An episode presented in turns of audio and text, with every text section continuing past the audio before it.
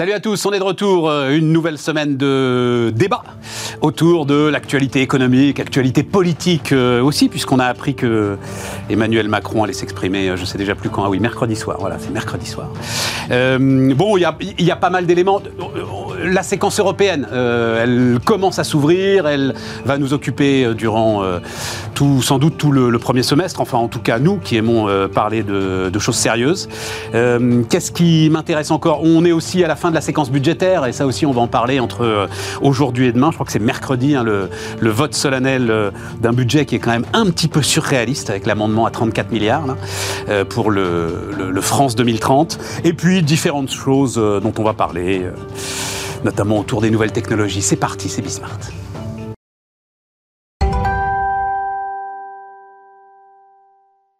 Jean-Charles Simon, l'économiste, est avec nous. Salut euh, Jean-Charles. Euh, Erwan Tison, salut Erwan, directeur des études économiques de Sapiens. Et Isabelle Bordry, salut Isabelle. Bonjour. La patronne de Retency.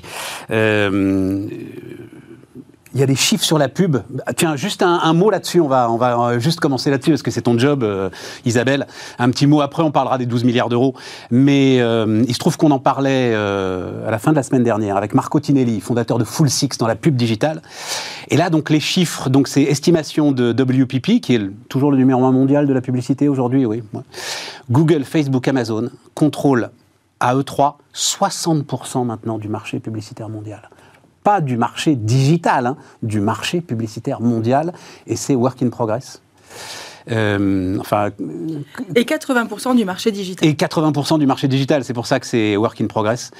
Euh, c'est des chiffres faramineux. Ouais, hein, on est d'accord, je ne sais pas quoi faire de ça. Qui en plus sont en décalage par rapport à la réalité. Quand vous regardez le temps passé moyen des Français, par exemple, alors ils passent 4 heures devant la télévision à peu près. 2h20 sur Internet. Et donc, en fait, on s'aperçoit qu'aujourd'hui, les GAFA ont pris une part de marché de la pub bien supérieure au temps passé réel qu'il y a aussi sur les médias traditionnels. Très intéressant. Pourquoi? Et c'est ça le problème. Et je pense parce qu'ils ont répondu à quelque chose qui est formidable pour un annonceur c'est la capacité de traquer la performance publicitaire. Voilà. Et donc à partir du moment où vous avez le clic, où vous savez combien de gens ont cliqué sur votre publicité, se sont rendus sur votre site, ont acheté sur votre site, c'est beaucoup plus facile d'investir. Et donc c'est tout cet enjeu-là qui est en train de se jouer pour les médias traditionnels. C'est comment, à l'heure de la télé segmentée, puisque ça va arriver, les chaînes de télé, mais aussi les radios traditionnelles vont être capables, non seulement dans un univers digital de répondre à la publicité de manière ciblée avec des mesures de performance, mais aussi sur les écrans plus traditionnels. Et c'est un jeu qui a lieu en ce moment et qui est absolument clé pour euh, la stabilité des médias classiques. Et je pense c'est passionnant parce qu'ils n'ont pas d'autre solution que de se grouper. C'est ce que disait euh, Marco Tinelli. Or, euh, les règles de la concurrence vont les empêcher en fait de se grouper. Tu voudrais faire une grande plateforme publicitaire de la télé française, par exemple, qui ferait de la télé adressée, super efficace, etc. Jamais ils, obtiendraient, ils obtiendraient le droit de le faire. En fait. Et le problème, c'est le contenu.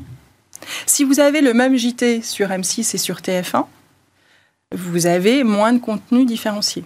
Donc en fait, ce qui, tout le jeu, c'est générer beaucoup d'audience euh, pour générer de la publicité et de l'autre côté, avoir pour la démocratie le plus de contenu différencié. C'est un enjeu démocratique, euh, cette histoire de la pub contrôlée par... Euh, c'est pas pousser le bouchon un peu loin de dire que c'est un enjeu démocratique Je, pense qu'il y a un vrai enjeu de, de, contenu et, et, pas uniquement de marché publicitaire. Moi, le sujet euh, qui, ouais, c'est un sujet qui me passionne. J'ai été euh, longtemps administrateur d'une régie publicitaire. Euh, qui, mais t'as tout fait, toi, mais c'est dingue. régie publicitaire mobile, et on avait vu arriver. Mais il y a combien de temps? Il y, a, 20 ans, 30 ans Non, non, jusqu'en 2015, ah, 2016, dis donc. 2016, immédiat, que Isabelle doit connaître. Absolument. donc j'ai été pendant plus de 10 ans, et on avait acheté un réseau social en Amérique latine à l'époque, je me souviens, et on a vu le côté winner takes all incroyable de Facebook et du groupe Facebook en l'occurrence, puisque nous, on était positionné sur le segment Instagram. Et euh, moi, ce qui me, préoccupe beaucoup comme économiste, c'est les questions de concurrence.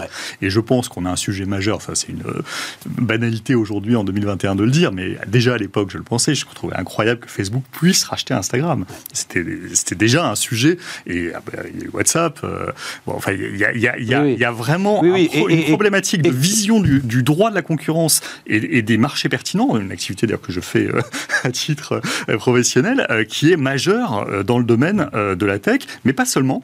Je vous conseille à tous un excellent livre de Thomas Philippon sur la concentration de l'économie aux États-Unis, euh, qui est euh, quelque chose qui dépasse largement la tech, hein, qui est quelque chose qui est de, très très puissant depuis une vingtaine d'années et qui évidemment est flagrant dans des domaines comme euh, celui dont on vient de parler. Donc là, je crois que tout ce qu'on peut faire pour remettre de la concurrence et, faire en sorte qu'il euh, n'y ait pas justement cet effet de, de, phagocytation incroyable par deux trois acteurs. Il va falloir être anticoncurrentiel pour remettre de la concurrence. Le paradoxe, il va falloir se laisser se grouper. Non, Erwan, t'es pas d'accord? Enfin, en, tout cas, enfin, non, je pense pas que c'est anticoncurrentiel. C'est-à-dire qu'il faut euh, voir, voir comment bloquer les acquisitions de petites boîtes, parce que ce que font Google, euh, par exemple, Google est le champion probablement de, chez les GAFAM de ça, c'est-à-dire de racheter par centaines des petites boîtes qui tuent donc du coup l'émergence de concurrents. Et ça, c'est très très négatif, je pense, pour euh, les activités dont on parle. Après, on peut aller plus loin, effectivement, on peut déconstruire des groupes, donc dans le cas de Facebook, ce serait peut-être le plus simple de tous les GAFAM à déconstruire, parce qu'on couperait en trois, euh, les, on ferait trois groupes différents qui auraient plus euh, justement ce côté régie commune et, qui arrive pas avec Amazon hein. énorme. On ferait euh, sur euh, Apple, il y a sur Apple il y a un truc important à non, faire. Ils sont pas dedans. Attends, les faisons pas tous. Oui, oui, mais là tu as Google, Facebook, Amazon et Amazon c'est le fameux retail média là. Amazon, le vrai sujet évidemment, bah, c'est l'activité AWS qui en fait finance des activités qui elles sont des activités qui ont même pas besoin d'être rentables, donc qui peuvent être très très agressives. Et puis bah dans le cas de dans le cas de, Ok, donc Google, tu, tu coupes y a, les... le search et, et, le reste. Et donc là aussi on voit qu'il y a des on voit qu'il y a des possibilités d'action que d'ailleurs des personnes qui travaillent dans le droit de la concurrence aux États-Unis ont déjà évoqué, et des parlementaires américains ont déjà évoqué. Donc je pense que c'est là où il faudrait euh, agir, mais commencer en tout cas par être très très dur sur toutes les acquisitions, parce que pour moi c'est ça où euh, le bas blesse depuis euh, une quinzaine d'années, c'est qu'on pense que c'est les petites acquisitions, donc c'est pas un problème, on laisse faire, et en fait on empêche de voir émerger de la concurrence. Erwan Alors faut, déjà, il ne faut pas s'étonner qu'à l'heure de l'hyper-personnalisation, ceux qui proposent un produit hyper personnalisé soient les plus performants sur le marché. C'est la première chose. Ensuite, il faut, faut, enfin, sur la question de la concurrence, moi je ne pense pas qu'il faille effectivement encore des mesures antitrust, etc. Parce que les dernières qu'on a mises en place, euh, en tout cas le RGPD qui avait quand même cette vocation un petit peu cachée de se dire on va mettre une barrière contre les GAFAM, ça a, renforcé les GAFAM. Pourquoi Parce qu'on a asséché notre écosystème de, de start-up. Bah, il y a beaucoup de start-up en Europe. C'était pas la bonne mesure. Ah, non, non, non, mais qui ont, qui ont, dit bah, moi, la mise en conformité me coûte beaucoup trop cher. Euh, derrière, j'ai une, une, tech qui est un peu intéressante et tout. Bah, en fait, plutôt que d'aller chercher euh, lever des fonds pour financer mon côté juridique. Euh, telle et telle firme californienne me propose un, un superbe chèque, bah, du coup, je vends ma, ma, ma parce que je ne vais pas aller m'emmerder avec un droit qui n'est pas mis en, conformité. cette économie-là, elle prospère grâce à deux nouvelles lois dans l'économie. Hein. Il faut aussi penser, enfin, notamment appel aux régulateurs, il faut arrêter de penser comme étant quelque chose d'une économie en fait encore à rendement décroissant. On est passé sur des rendements croissants avec, dans le cadre des réseaux sociaux, deux grandes lois qui sont la loi de Metcalfe. Donc en fait, l'utilité d'un réseau augmente à mesure que le nombre d'utilisateurs augmente. Donc là, il y a des côtés très exponentiels et la loi de Rosen. La loi de Rosen, c'est quoi? C'est quand en fait vous avez dans une communauté des personnes que vous pouvez classer en différents groupes communautaires, là votre utilité explose. Et donc du coup, vu qu'ils arrivent à faire exactement les deux, c'est comme ça qu'ils peuvent justement perdurer. Nous, en, Europe, on on on n'a pas encore compris, je pense, que la data était justement le, cette, nouvelle, cette nouvelle force de frappe, cette nouvelle ce nouveau minerai qui est justement raffiné pour faire en sorte de faire en sorte de pouvoir concurrencer. Le pétrole du 21e siècle, je l'ai entendu il y a 20 ans quand Alors c'est pas le pétrole, euh, non, non c'est pas le pétrole parce que le pétrole est fini par nature. Oui, tu vois bien ce que je veux dire. Mais, mais non, mais ça fait 20 ans, mais on l'a toujours pas compris parce que quand vous regardez oh, dans les politiques, bah non, on n'arrive pas à l'utiliser, mais on a compris. Stéphane, DMA, DMA, DSA qui sont en train d'être votés au Parlement européen. Donc Digital Service Act et Digital, Marketing. Là-dessus, là-dessus, on est en train de refaire exactement les mêmes erreurs que ce qu'on a fait avec RGPD. Alors que, le, que justement de se dire, bah euh, effectivement il n'y a plus grand-chose à faire parce que je pense que le, mal est fait quelque part. il y a beaucoup d'acquisitions qu'on aurait dû refuser à l'époque. Euh, alors maintenant, on met des amendes à, coût de 2 ou 3 milliards au niveau de la commission sur les grands GAFAM dix ans, de 10 ans après en se disant bon bah voilà on a, on a fait quelque chose parce qu'il faut bouger. Mais tant qu'on n'aura pas changé de doctrine par rapport à ça en faisant sorte de favoriser notre écosystème sans être protectionniste mais de favoriser notre écosystème pour leur permettre c'est le, le big push hein, du général Lee en, 1954 en, Corée du Sud hein, quand il a fallu tout reconstruire. Qu'est-ce qu'il a fait? Il a pris les cinq grandes entreprises qui étaient des cinq secteurs d'avenir il les a chouchoutés il les a favorisés il les a fait grandir et ben maintenant elles sont parmi les plus grandes mondiales voilà, et donc il faut prendre Retency, et puis... Absolument, absolument. puisque toi, tu travailles sur l'anonyme... Mais le, paradoxe de tout ça, quand même, et c'est ton job, euh, Isabelle, puisque tu travailles sur l'anonymisation des données personnelles, c'est que moi, consommateur, j'en veux pas. Moi, consommateur, je suis très content de ce système qui me pousse seulement la pub dont j'ai envie, dont j'ai besoin, et qui peut être pour moi efficace. Mais c'est pas antinomique. C'est absolument pas antinomique C'est-à-dire qu'on peut cibler sur des segments dans lesquels tu fais partie, Stéphane, en tant qu'homme, etc., avec certaines caractéristiques, mais sans forcément aller dans une personnalisation one-to-one. Donc on peut avoir de la publicité intelligente, et c'est ce que font d'ailleurs tous les médias traditionnels, en fonction de segments, sans forcément être dans l'ultra-personnalisation. Et donc c'est cet équilibre. Et je pense que le RGPD, pardon, mais a été absolument essentiel pour créer une relation de confiance entre les, les utilisateurs et les grandes plateformes. Mais, mais comment Mais on est tous, ça nous pompe l'air en fait. À chaque fois le truc arrive, on dit oui, tout accepté. C'est enfin. qui je, je, pense que c'est essentiel. Qui, moi, je, je, pense qui ne fait pas oui tout accepté et va regarder la liste de Moi, je ne fais pas toujours oui, tout accepté. Euh, et je pense que c'est essentiel qu'il y ait des garde-fous. parce que vous n'imaginez pas, quand vous regardez la donnée, l'intrusion que c'est dans la vie de quelqu'un. Vous n'imaginez pas. Moi, j'ai regardé les données de géolocalisation qui sont obtenues par les téléphones. C'est spectaculaire. Vous connaissez tout de la vie de quelqu'un. Et c'est terrible parce qu'il y a, une, y a une, espèce de dichotomie entre ce que vous percevez quand vous dites oui et la réalité de ce qui existe derrière et de ce que l'on peut lire sur vous sur la donnée. En même temps, ils nous les envoient, ces données de géolocalisation, donc tout le monde regarde aussi, c'est tellement fascinant. C'est tellement fascinant. Oui. Et donc, on reste volontaire euh, pour le faire. Je ne sais pas pourquoi d'ailleurs, hein, je dois dire, mais on reste de moins en moins. Ah, de moins en moins. Je peux vous dire qu'aujourd'hui, il y a de moins en moins de personnes qui disent oui à la géolocalisation, notamment. Moi, ça me fascine. Euh, donc, quand même, euh, puisqu'on en parlait la semaine dernière, rôle de la nouvelle patronne de la FTC qui s'appelle Lina Khan. Je ne sais pas si c'est avec toi, il me semble même, euh, Erwan, qu'on en parlait. Et du patron de la division antitrust du ministère de la Justice, donc aux États-Unis, qui s'appelle Jonathan Canter. Et donc, ils viennent de rejeter une opération de concentration dans l'édition, dans les articles de sport, dans. ah oui, il y a à l'instruction, je pensais que c'était fait, moi, mais à l'instruction, le rachat par Amazon des studios MGM, justement, ça va être intéressant de voir ce qu'ils vont dire. Euh, et puis euh, Nvidia euh, ARM, donc dans les, dans les semi-conducteurs. Et effectivement, Jean-Charles, ils promettent de regarder des acquisitions de plus petite taille qui peuvent casser une concurrence à Moi, je pense que la solution va venir des États-Unis d'ailleurs. Je ne crois pas tellement à l'Union européenne. Je pense que la solution va venir des États-Unis. Il n'y a que de toute façon qui pourront regarder leurs propres champions. C'est évident qu'ils n'admettraient jamais que ce soit l'Union qui fasse des mesures qui cassent les choses. Et je je suis, plutôt sur la, la One sur le RGPD, mais je comprends ce que vous dites. Hein. Euh, euh, mais je pense qu'en effet, c'est pas ça, en tout cas, qui est nature à bloquer euh, et, peut-être même que ça a eu l'effet inverse, à bloquer le côté monopolistique ou quasi monopolistique. Mais ce n'était pas l'enjeu. L'enjeu était plus un enjeu de valeur pour l'Europe, pour protéger le citoyen, plutôt que de casser. Euh, et, là, et là euh, je crois que vraiment, c'est le MNA qui est le cœur du sujet, et c'est là où il faut que. et c'est les régulateurs américains, il faudra qu'il y ait un, un, input politique, et c'est après. Bah, visiblement, il y a la volonté de le faire. Avec l'élimination de Biden mm. qu'il avait, avait annoncé. et, et je pense qu'effectivement, c'est là où on va voir si ça passe vraiment l'étape suivante. C'est-à-dire que il faudra que le Congrès se dise oui, dans l'intérêt des Américains, dans l'intérêt du business américain, dans l'intérêt de, chacun, euh, on n'est pas sur la bonne pente. Et donc, on doit tout faire pour faire en sorte que ces gens continuent de prospérer, évidemment, euh, et, sont formidables et apportent des choses extraordinaires dans la vie de chacun. Il n'y a aucun doute là-dessus. Mais euh, il faut que la concurrence puisse s'épanouir, et ce sera pour le bien de tout le monde. OK. Revenons euh, à notre budget. Euh, donc, euh, début de la prime de 100 euros. Donc, parce que moi, ça m'avait échappé, ça. Ils vont égrener le truc jusque en février. C'est-à-dire, là, c'est les étudiants boursiers qui vont recevoir leurs 100 euros. Les salariés, a priori, fin décembre.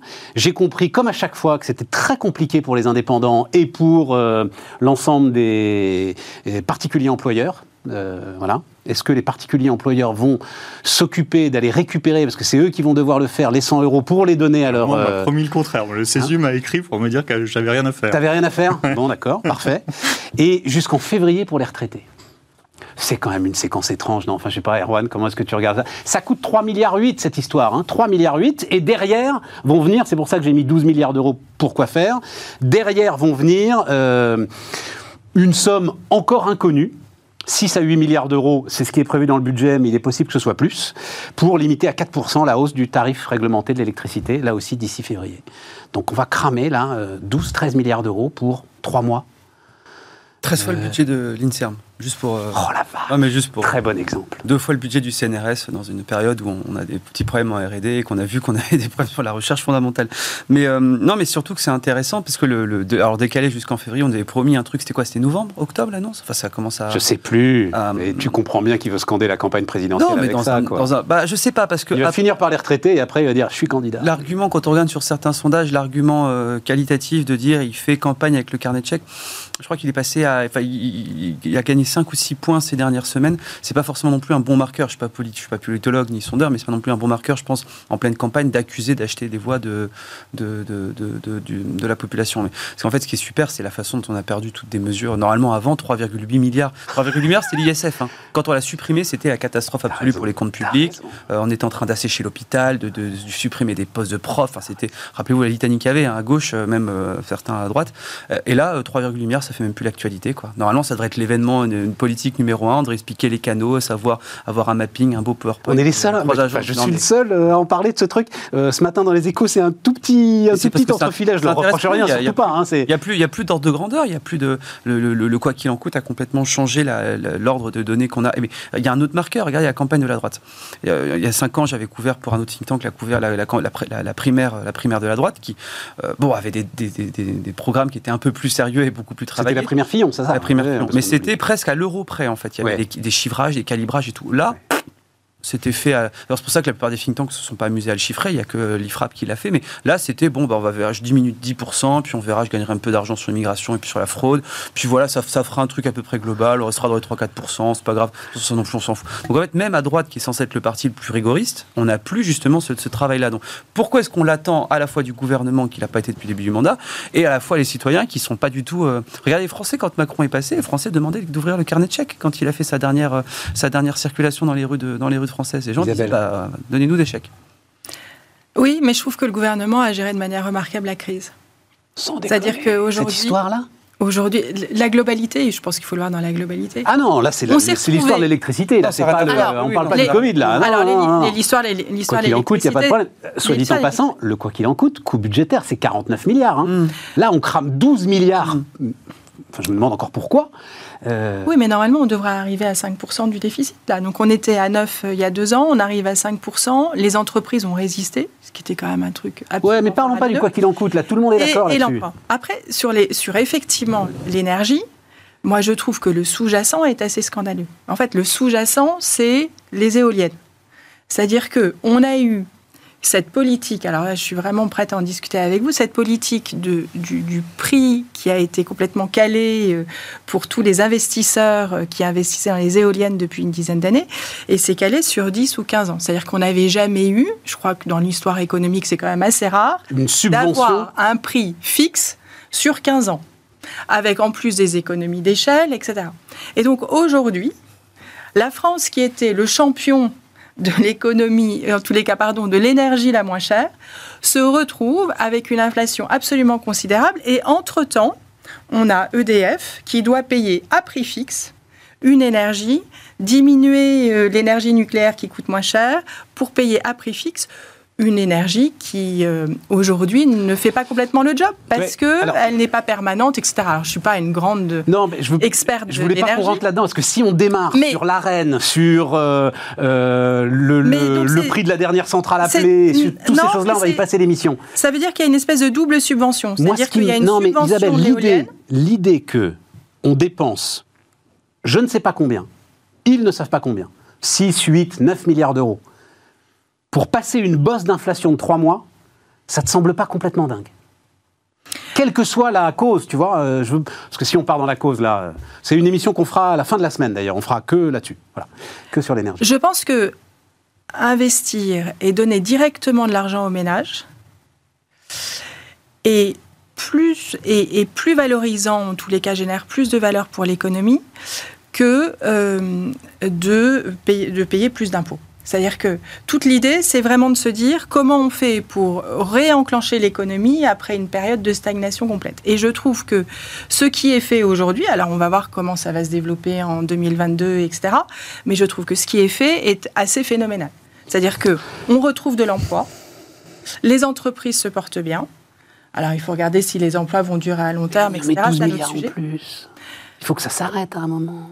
Ça s'arrêtera peut-être l'année prochaine. Mais je trouve qu'aujourd'hui, c'est important. Jean-Charles euh, moi, je, distinguerais les deux, les deux phénomènes. Parce qu'il y, y, a le phénomène de j'essaie de corriger, donc euh, celui qui va coûter 6, 8, on ne sait pas trop. La bosse d'inflation euh, électrique, là. Voilà, j'essaie de corriger mes propres turpitudes sur un marché que j'ai déréglé. Euh, ça, je suis pas tellement contre. Enfin, en tout cas, il faudrait rentrer dans le fond et se dire voilà, il faudrait tout repenser en euh, base zéro et se dire euh, voilà, on repense le marché de l'électricité et, et, qui, et, et, on repense le marché de l'énergie en général et on va réfléchir à quelque chose qui soit euh, moins malsain dans euh, l'impact qu'on a, alors qu'on a un atout formidable qui est qu'on sait produire massivement de l'électricité pas chère euh, pour la France. Euh, donc je, distingue ce truc-là, ok, on corrige ça parce que voilà, on a tous ces effets-là et puis on a le problème de l'impact sur le gaz en, en, répercussion. bon, tout ça, ça, ça, me semble pas complètement choquant. D'accord. Même si c'est évidemment euh, un mauvais timing, ça arrive en période électorale et, que ce soit ça. Ce qui me choque énormément, en sur le principe, c'est le chèque inflation. Mm. Donc les 3,8 milliards, milliards, 38 millions de personnes, 100 euros. ça, ça me choque énormément parce que pour le coup, si on rentre là-dedans, c'est à chaque fois qu'il y a une hausse des prix, la réponse, c'est on donne un chèque par rapport à une hausse des prix. En plus, mais surtout, on va rentrer là-dedans. Oui, bah, non, mais c'est habituer les gens à se dire que les hausses de prix, ça doit être compensé par un chèque de l'État. Euh, parce que là, le chèque inflation, il est en plus un peu plus global. Hein. Il est censé euh, couvrir la poussée d'inflation qui est effectivement largement tiré par l'énergie, mais qui concerne aussi euh, tout ce qui est pénurie qui fait augmenter les prix, tout ce qui est marché C'est quand même aux deux tiers l'énergie. Hein, mais c'est aux deux tiers l'énergie. Mais c'est présenté comme un chèque inflation. on vient, euh, vous, euh, parce que y a, je rappelle qu'il y a déjà un chèque énergie. un chèque énergie, un chèque inflation et un bouclier tarifaire. Voilà. Euh, et donc là. Ceinture bretelle. Donc chèque énergie, il est, il, est, il est, ciblé sur des personnes plus modestes. Là, chèque inflation, 38 millions de personnes. 38 millions de personnes à qui on donne. C'est-à-dire qu'on a des gens qui sont qui consomment pas beaucoup d'énergie, des, des, retraités qui sont à 2000 euros par mois, donc à la, au plafond, qui est qui utilisent pas trop leur bagnole, qui ont un système de chauffage qui coûte pas nécessairement très cher tout ça, euh, je trouve c'est un très mauvais réflexe euh, d'habituer les gens à se dire bah, dès que l'inflation va, pas, va aller un peu trop fort, je vais réagir comme ça. Non, moi je trouve ça pas ça. C'est traumatisme gilet jaune. Oui, mais je ils sont traumatisés en fait. Je comprends qu'ils soient traumatisés, mais je trouve ça pas sain de, d'habituer les gens à cette sorte de, de, de sucre rapide euh, qui est, je viens, je viens tout de suite vous, vous calmer euh, sur ce que vous voyez en faisant vos courses ou en recevant vos factures. Non, je pense qu'il faut en plus euh, soit c'est vraiment temporaire, ce qui a priori est espéré par beaucoup, en tout cas que euh, ça, se détende progressivement en 2022. Euh, auquel cas, euh, bah voilà, bah, bah, chacun prend sa paume, c'est triste à dire, mais c'est comme ça. On peut très bien envisager d'avoir une meilleure indexation des minima sociaux ou de certains de certaines choses. Ça, j'ai aucun problème avec ça. Tout comme d'ailleurs, il y a des discussions qui se passent dans les entreprises sur les salaires. Mmh. Donc tout ça est très normal. donc ok, ça, eh ben, oui. Mais les minima sociaux, ça reste. ouais, minima sociaux, ça reste effectivement, c'est que c'est jamais, c'est rigide à la baisse. Euh, c'est ça. Il n'y a, pas de, évidemment, ça n'a jamais baissé. Les salaires aussi, en, pratique, euh, je, même si c'est pas impossible, théoriquement, en pratique, ça ça, ça, ça, ça, baisse pas non plus. Mais effectivement, on peut donner des primes, ce qui n'est pas euh, la même chose.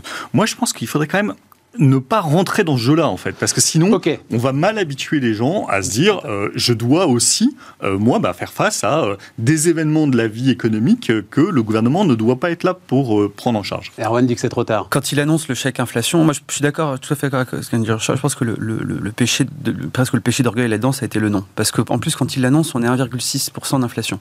On a des estimations pour février, donc quand la prime sera versée, de 4%. Donc en théorie, on devrait reverser 4, 400 euros, en fait, assez. Non, mais, non, mais c'est sérieux mais c'est sérieux parce que le problème, c'est que il faut pas s'étonner que les gouvernements veulent faire du monétaire quand les politiques, quand la BCE fait du budgétaire aussi. Il y a un mélange des genres en ce moment généralisé.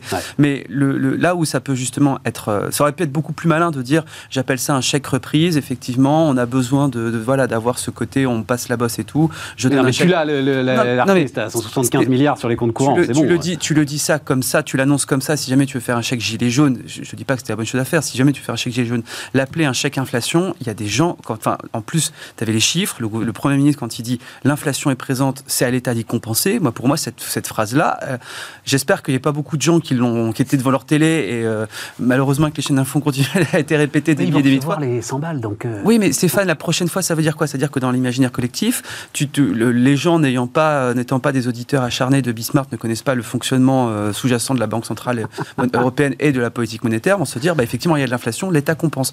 Et là, tu, tu recrées dans un pays en plus qui est très fertile sur le côté Tu recrées une nouvelle demande, un nouveau droit pour les citoyens de dire je demande et j'exige d'avoir. Et en fait, tu commences à rentrer là-dedans parce que tu regardes, ça s'ajoute à la prime de Noël qui va tomber, plus donc 254 euros, plus les 100 euros qui vont tomber de machin, plus le chèque machin. La prime rentrée scolaire? La prime rentrée scolaire. C'est une habitude. Oui, mais je dis pas qu'il faut pas aider. Tu as raison, c'est que c'est pas 38 millions de personnes, euh, ces primes-là. Non, non. Pas, on dit pas qu'il faut pas aider les gens. Le problème, c'est qu'en fait, tu es en train de créer déjà un, maquis absolument illisible. Euh, et surtout, en fait, on est en train de déresponsabiliser en se disant sur l'inflation, sur le machin, sur etc. Faisons en sorte d'avoir un Big Bang justement des aides sociales pour avoir quelque chose de plus individualisé, pour avoir justement un ciblage plus précis, comment est-ce qu'on appuie à tel et tel moment, etc. en plus, on a fait le diagnostic pendant la crise du Covid. Pourquoi est-ce qu'on a demandé, pourquoi est-ce qu'Elisabeth Borne a demandé aux stations de ski d'embaucher les saisonniers, sachant qu'ils seraient fermés? C'est pour pouvoir avoir un, module, un véhicule de, de, versement du chômage partiel. Parce qu'on sait très bien qu'il y a des gens qu'on ne peut pas toucher avec les aides sociales de manière globale. Donc peut-être qu'il faut se poser la question de cette ingénierie-là plutôt que d'essayer de balancer encore des, des, des, trucs. Euh. Bon.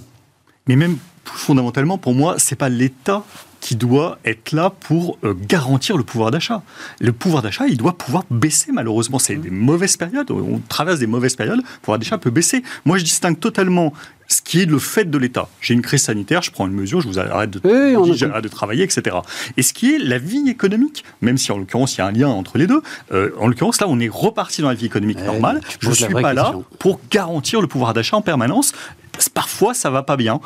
Et, à ce moment-là, j'ai une politique monétaire logiquement qui doit juguler l'inflation. Je dois avoir des, réflexes, mais je ne dois pas être en permanence pour dire oh là, pouvoir d'achat, je vais vous garantir à, tous les coups. Ben Parce que sinon, ben, je deviens, euh, j'infantilise encore plus un pays qui est le plus infantilisé. Donc ça fait deux ans une mauvaise ça, Jean-Charles. Donc effectivement, on a pris une habitude. Hein, voilà. Non, mais le pouvoir, non, mais le pouvoir d'achat. Le, quoi qu'il en coûte, c'est une garantie de pouvoir d'achat d'une certaine manière. Absolument, qui doit être euh, garantie par l'emploi. Et aujourd'hui, on n'a jamais eu autant de plein emploi. Ouais. Donc voilà, je pense que c'est un mixte qui est difficile à trouver. Euh, mais on a vécu une période qui est tellement différente de ce qu'on a pu vécu, de, ce qu'on a pu vivre depuis une dizaine d'années, qu'effectivement, euh, il y a des comportements qui sont un petit peu différents, mais qui aujourd'hui démontrent quand même qu'on s'en sort pas trop mal. Bon. Après, on a eu les chiffres de l'agence France Trésor à la fin de la semaine dernière. On va lever 250 milliards de dettes.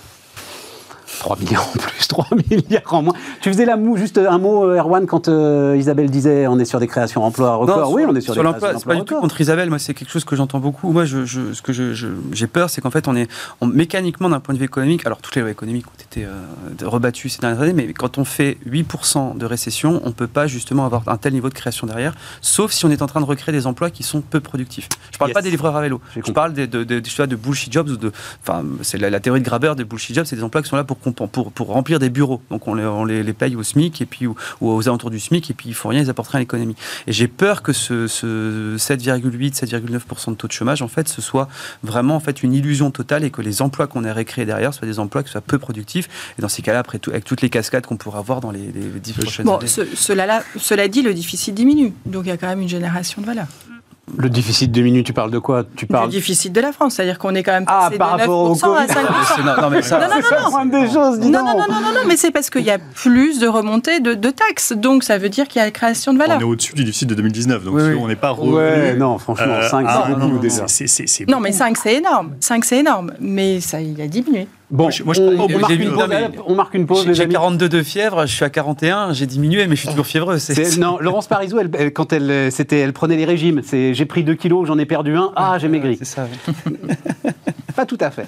Euh, on marque une pause.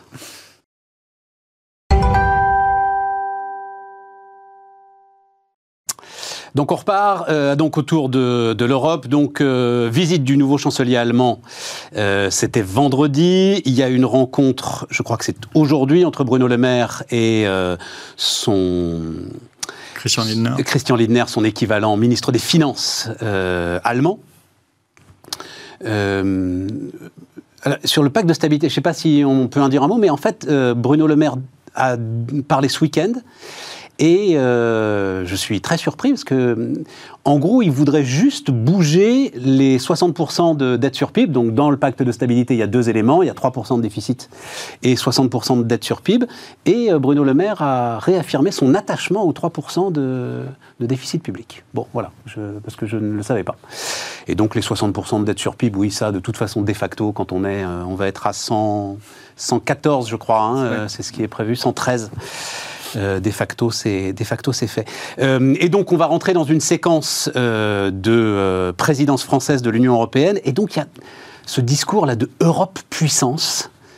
Isabelle, qu'est-ce que tu mets derrière ça, derrière ce, sujet d'Europe puissance, qui a l'air d'être un peu un totem, tu vois, autour duquel on tourne, j'ai l'impression, sans jamais vraiment réussir à l'incarner? Oui, je pense que c'est effectivement une difficulté des, Allemands, mais aussi euh, de Macron aujourd'hui, c'est-à-dire de, de réexpliquer que l'Europe est absolument indispensable pour le développement économique, les valeurs, etc., des différents pays. Tu as fait une campagne Alors même, hein? absolument. Alors même qu'aujourd'hui, et on le voit bien dans les sondages, euh, de plus en plus se lèvent contre une Europe euh, qui prendrait trop de place. Donc il y a cette espèce d'ambivalence euh, où on veut un marché et une économie qui se développe. Oui, c'est ça. On veut une pour puissance. Pour ce faire, 60 millions de personnes n'est absolument pas suffisant. Et de l'autre côté, on veut avoir des frontières euh, qui ne soient pas forcément celles de l'Europe. Mm. Et donc c'est très compliqué politiquement. Et je trouve que effectivement, Macron et le nouveau chancelier allemand ont eu ce discours euh, assez bien aligné en disant il faut une souveraineté européenne. Qui est, je pense, indispensable face à la Chine et aux États-Unis.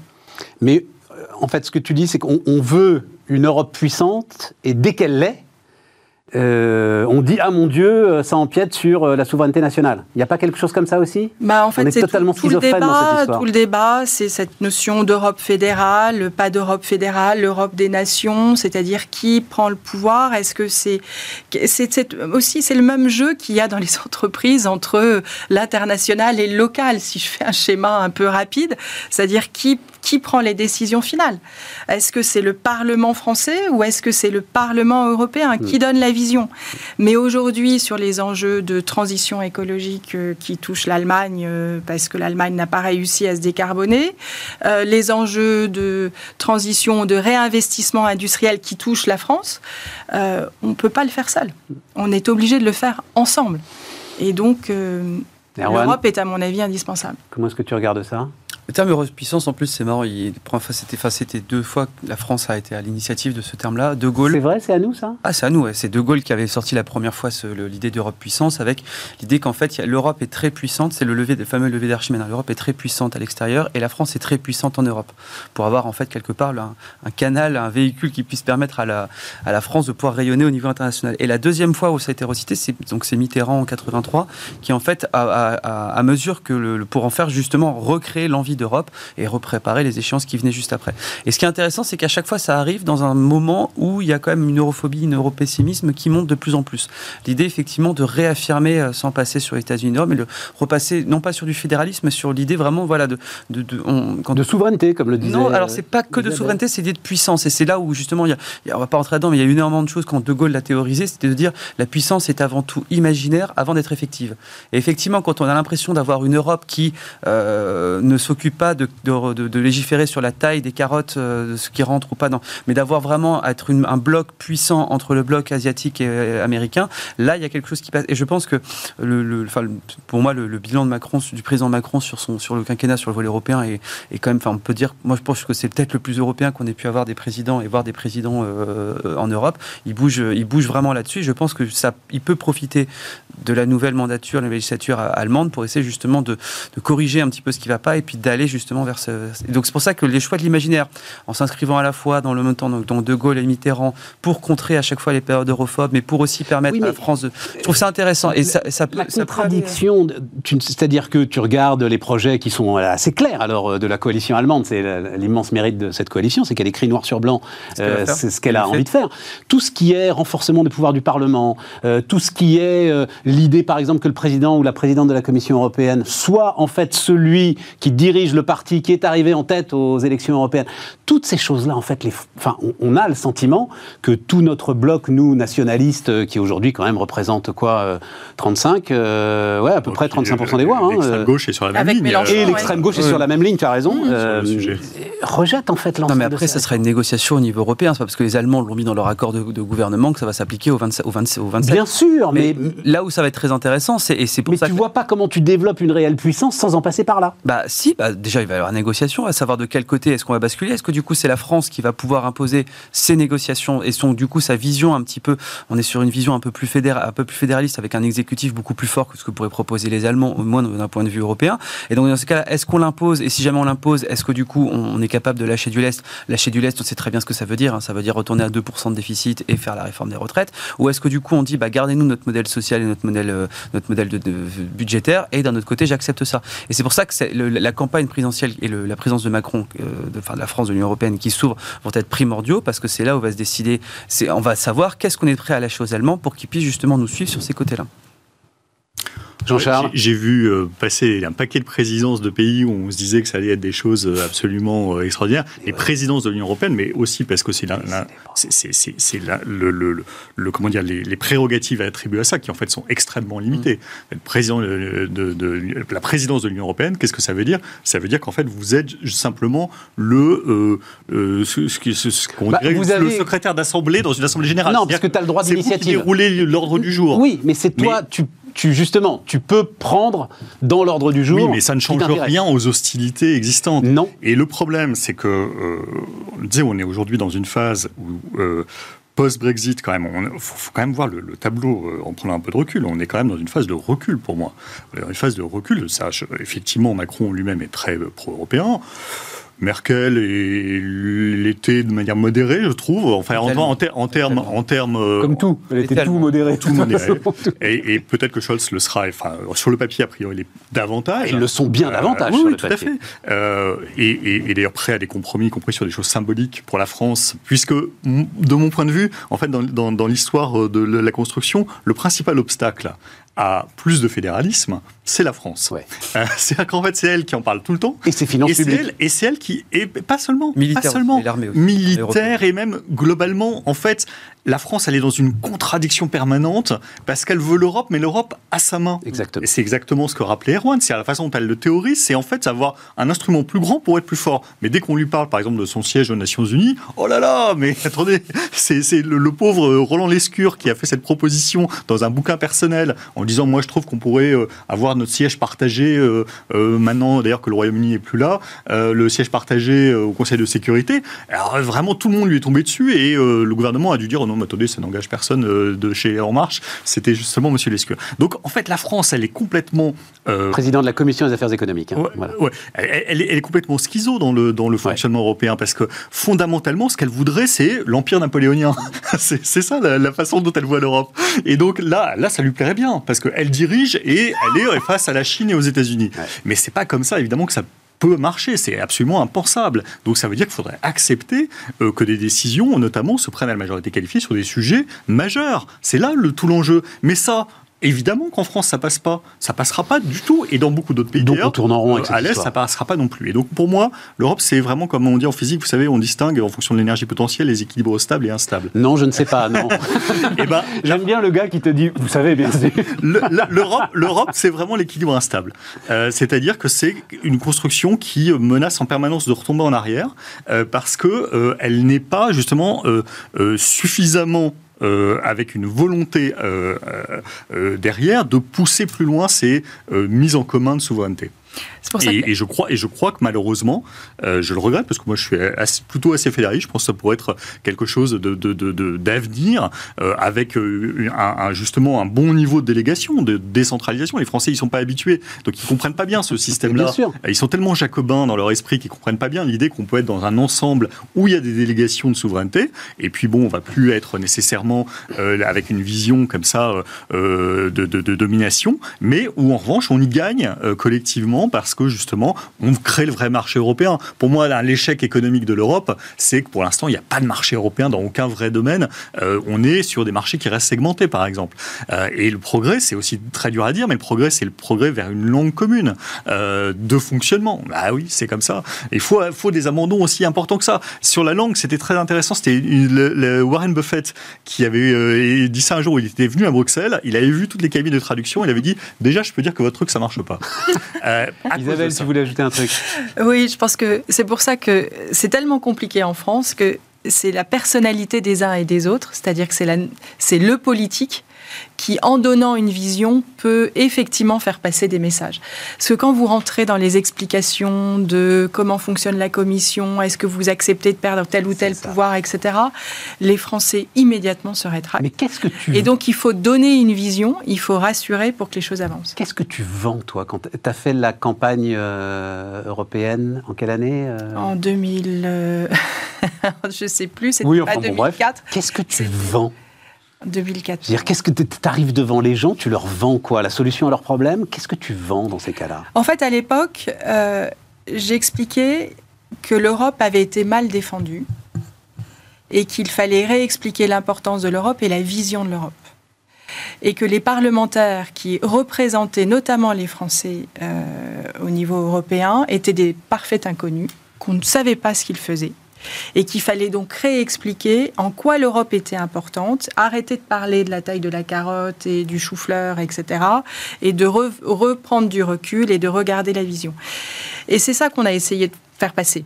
Et à l'époque, euh, Le Pen, et c'est la première fois qu'elle avait fait un si bon score, donc c'était en 2014, euh, et, on sentait les politiques traditionnelles, donc là je prends ma casquette société civile en politique, dans l'incapacité d'expliquer réellement l'importance des enjeux. Et c'est pour ça que je me suis engagée. En même temps, ils sont. Enfin, je... Mais mais mais faudrait que la France fasse un aggiornamento majeur. Quand je vois notre rapport, par exemple, à notre territoire d'outre-mer et notre mm. vision de France puissance, quasi encore décalquée sur l'époque coloniale, c'est-à-dire je mets des petites punaises partout où je suis, c'est très très compliqué de passer dans l'idée de euh, non, en fait, je n'ai pas nécessairement d'autorité sur un certain nombre de sujets. Euh, j'accepte que des gens euh, soient plus autonomes et, et des fonctionnements différenciés par rapport à moi, mon fonctionnement central. Et j'accepte que des règles ne soient pas nécessairement celles dans lesquelles je suis majoritaire. Aujourd'hui, il y aurait un débat en Europe sur la transition écologique à, la majorité qualifiée, euh, probablement que le modèle français ne serait pas majoritaire. Euh, et donc on se retrouverait avec un choix euh, très très complexe d'accepter ou de faire exploser l'Union européenne sur des décisions comme ça. La difficulté de l'Europe, c'est la différence des cultures. Oui. aux États-Unis, tout le monde est issu. Alors les, les cultures. Mais pourtant, il n'y a pas, enfin, il n'y a pas plus de différence entre les latinos du fin fond de l'Arizona et euh, les wasps du Maine contre euh, nous et les Hongrois. ils, ont rejoint, ils ont rejoint au départ une même vision. Oui, oui. Ils ont rejoint au départ une même vision. Et, une vision qui est en plus euh, par essence fédéraliste et très décentralisée. C'est-à-dire avec un État fédéral quand même Ça, qui, est, clair. qui est beaucoup moins fort. Ça, et là, effectivement, on a des décisions euh, qui sont euh, très fortes localement. Quand on voit sur la question migratoire, justement, ce qu'a fait Angela Merkel en 2015, on peut être pour, pas pour, mais de fait, c'est pas partagé. Mm. C'est quelque chose qui a été vécu extrêmement violemment à l'est de l'Europe et au Royaume-Uni. Enfin, c'est une des causes du Brexit et, et, et, du raidissement de régime de, de de, leaders politiques d'Europe de l'Est qui, qui étaient déjà pas très europhiles et qui le sont devenus encore moins. Tiens, puisqu'on en parle, donc elle avance un projet de règlement pour les travailleurs des plateformes, qui est euh, un des sujets, alors Jean-Charles, que tu connais à la perfection. Euh, donc cinq critères à l'aune desquels les indépendants pourraient devoir être requalifiés en salariés. Euh, montant de la rémunération, degré de surveillance électronique, règles spécifiques type euh, uniforme à porter, contraintes horaires et enfin liberté ou non d'aller travailler pour euh, d'autres plateformes. Bruxelles estime que sur les 28 millions de travailleurs indépendants aujourd'hui en Europe, au moins 4 millions devraient être requalifiés. En regardant ça, en fait, je me suis dit, moi, alors on peut trouver que c'est des atteintes à la liberté de gens qui ont envie de travailler librement, et en même temps, je trouve que ce débat doit être politique et récupéré par le politique. Pour le coup, euh, la Commission est dans son rôle, totalement dans son rôle. Erwan, je vois que tu es d'accord avec moi. Non, moi, je, je, je, j'opine du, du chef. Non, je suis d'accord. On parlait juste avant des GAFA, mais justement de se dire, bah, il y a la concurrence, on n'a pas su réglementer au bout d'un moment, etc. Les plateformes, je pense qu'elles ont fait un bien fou à l'économie française. Rappelez-vous, c'était euh, Emmanuel Macron à Mediapart hein, qui disait, moi, je préfère un mec qui aille faire justement livreur Deliveroo ou chauffeur Uber que tenir un mur euh, dans une banlieue. Bah, je pense qu'en fait, ça a fait beaucoup, beaucoup de bien pour euh, justement remettre le pied à l'étrier. Le problème, c'est que des fois, là, on est sur une population un peu comme avec les GAFA, on est sur une population captive. C'est-à-dire que des fois, quand vous avez, vous êtes rentré dans ce système-là, vous avez, on a beaucoup de témoignages dessus, vous avez en fait peu de possibilités de pouvoir euh, En sortir. Et surtout, on n'est plus du coup, parce que la population est captive, elle est, elle est, sub- elle est soumise en fait tout simplement à des règles qui leur échappent. Il y a, euh, c'est documenté, il y a certaines plateformes qui clairement euh, utilisent le, le- le côté entrepre- auto-entrepreneurial pour échapper au salariat. Mais c'est Bien sûr. c'est du salariat pur et dire ce qu'ils font. Non. Que le- l'Europe se dise, je touche pas au système, Voilà. je laisse le côté travailleur des plateformes. Par contre, je mets certaines règles pour éviter justement, euh, non pas le winner takes all, mais pour éviter le winner rules all, euh, d'avoir justement quelqu'un qui. Donc, je remets de la concurrence. Pour moi, c'est extrêmement sain parce que on favorise justement un secteur qui, à mon avis, est en plein essor et on laisse aux gens la possibilité de travailler. On- pour moi, c'est une protection en faveur du salarié et pas une épine dans le pied des producteurs. Je trouve ça intéressant. Euh, Moi, j'ai été frappée par le nombre de gens, en fait. 28 C'est- millions C'est quasiment 7% de la population européenne. Bah, c'est énorme. C'est- C'est-à-dire qu'aujourd'hui, ça Alors ça prend vraiment tous les indépendants, hein. c'est pas seulement les livreurs des plateformes. hein, Oui, mais euh, c'est voilà. énorme. Ça veut dire que c'est effectivement. Non, je veux dire que dans le secteur de la pub, par exemple, il y a énormément en fait d'indépendants qui font Oui, du des salariat déguisé, dont on parle etc. beaucoup moins. Voilà, exactement. mais, mais ce qui montre bien qu'aujourd'hui, euh, c'est un vrai mode de vie. Ouais. Et c'est un vrai mode de vie, ça répond à un besoin, euh, ça répond à un besoin des employés, une flexibilité. Mais justement, le fait que là, on dise, tiens, l'Europe, ça va être ça, et on va définir euh, un champ euh, de protection minimale, voilà, on va dire ça comme ça pour ces gens-là, Ben, c'est très bien. je trouve ça pas mal. Jean-Charles, maître dire- étalon du libéralisme. Non, non, mais je, je- je dois dire, pour être, pour être tout à passé fait au du transparent. truc Non, non, et pour être tout à fait transparent, donc j'ai travaillé pour G7 Oui. euh, sur plusieurs rapports, donc Absolument. je le dis pour que les choses soient très très claires et que chacun puisse euh, voir Tu nous euh, si j'ai un conflit d'intérêts. Ce chiffre, un jour, je n'y crois toujours pas qu'à un moment, une voiture sur quatre à Ouais, Paris, c'était ouais. ça, hein, Ouais, était un VTC. Absolument, et une sur trois dans le centre de Londres. Enfin, VTC et taxi. Hein. Non, non, c'était VTC et VTC et taxi. taxi. Et, et- et une sur trois dans le centre de Londres. Bon, que refermons la parenthèse. Je, je referme la parenthèse, mais je dis, donc je le dis juste pour que évidemment on voit de, de- de- et l'éventuel conflit d'intérêts que je peux avoir.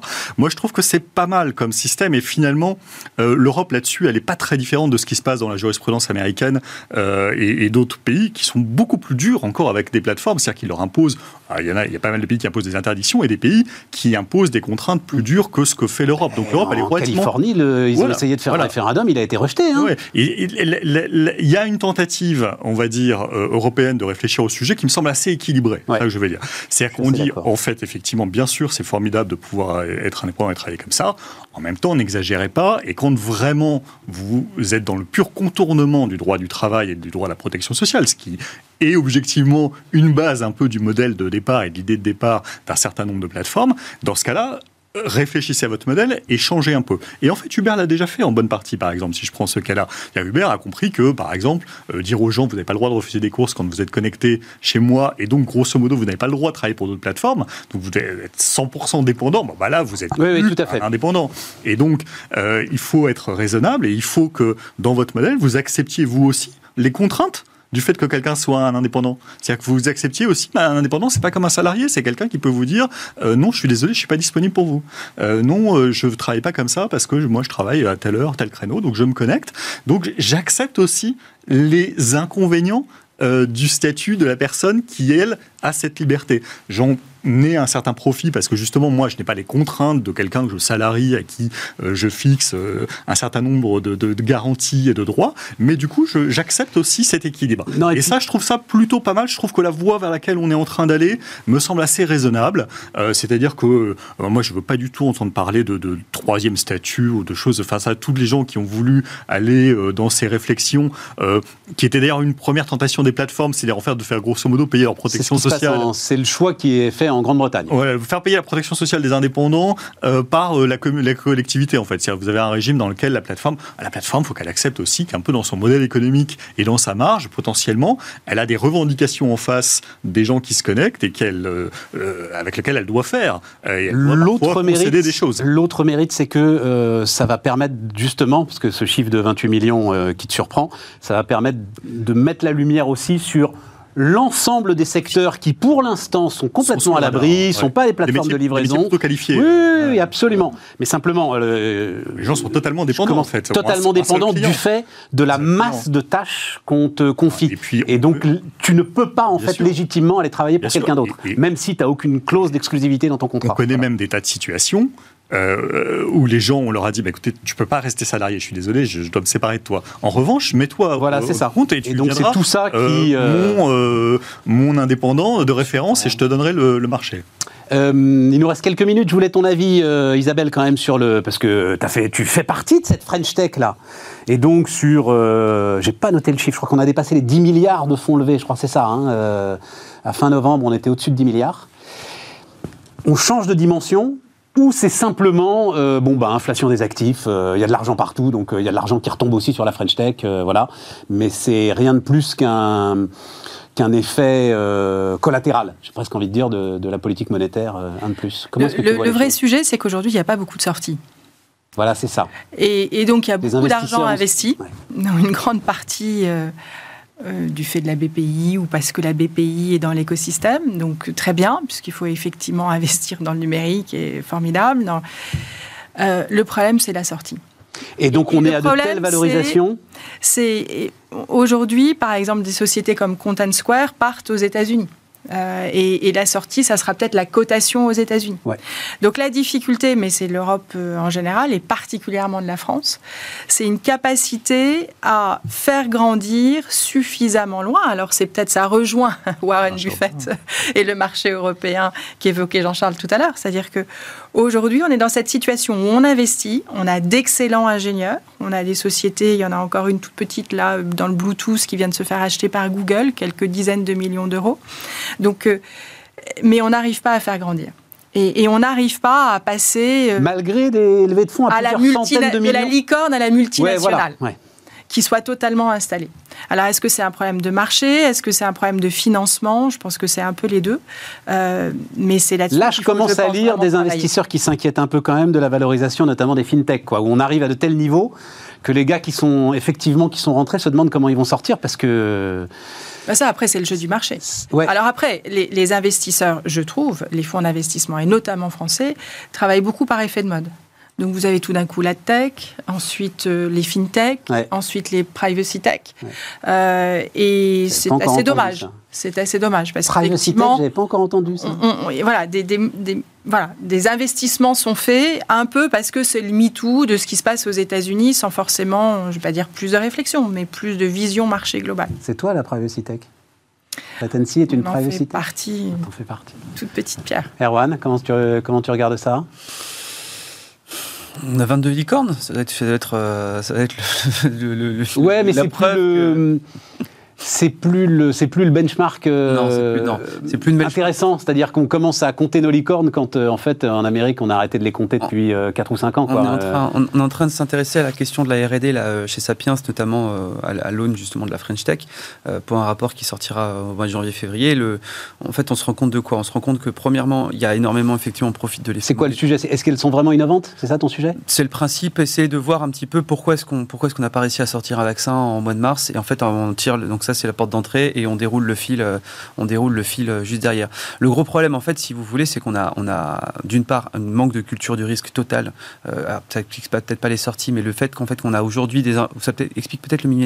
On a aujourd'hui des investisseurs qui ne mettent pas l'argent là où il faut parce qu'en fait il y a des il y leviers qui ne se mettent pas qui sont pas forcément forcément intéressants.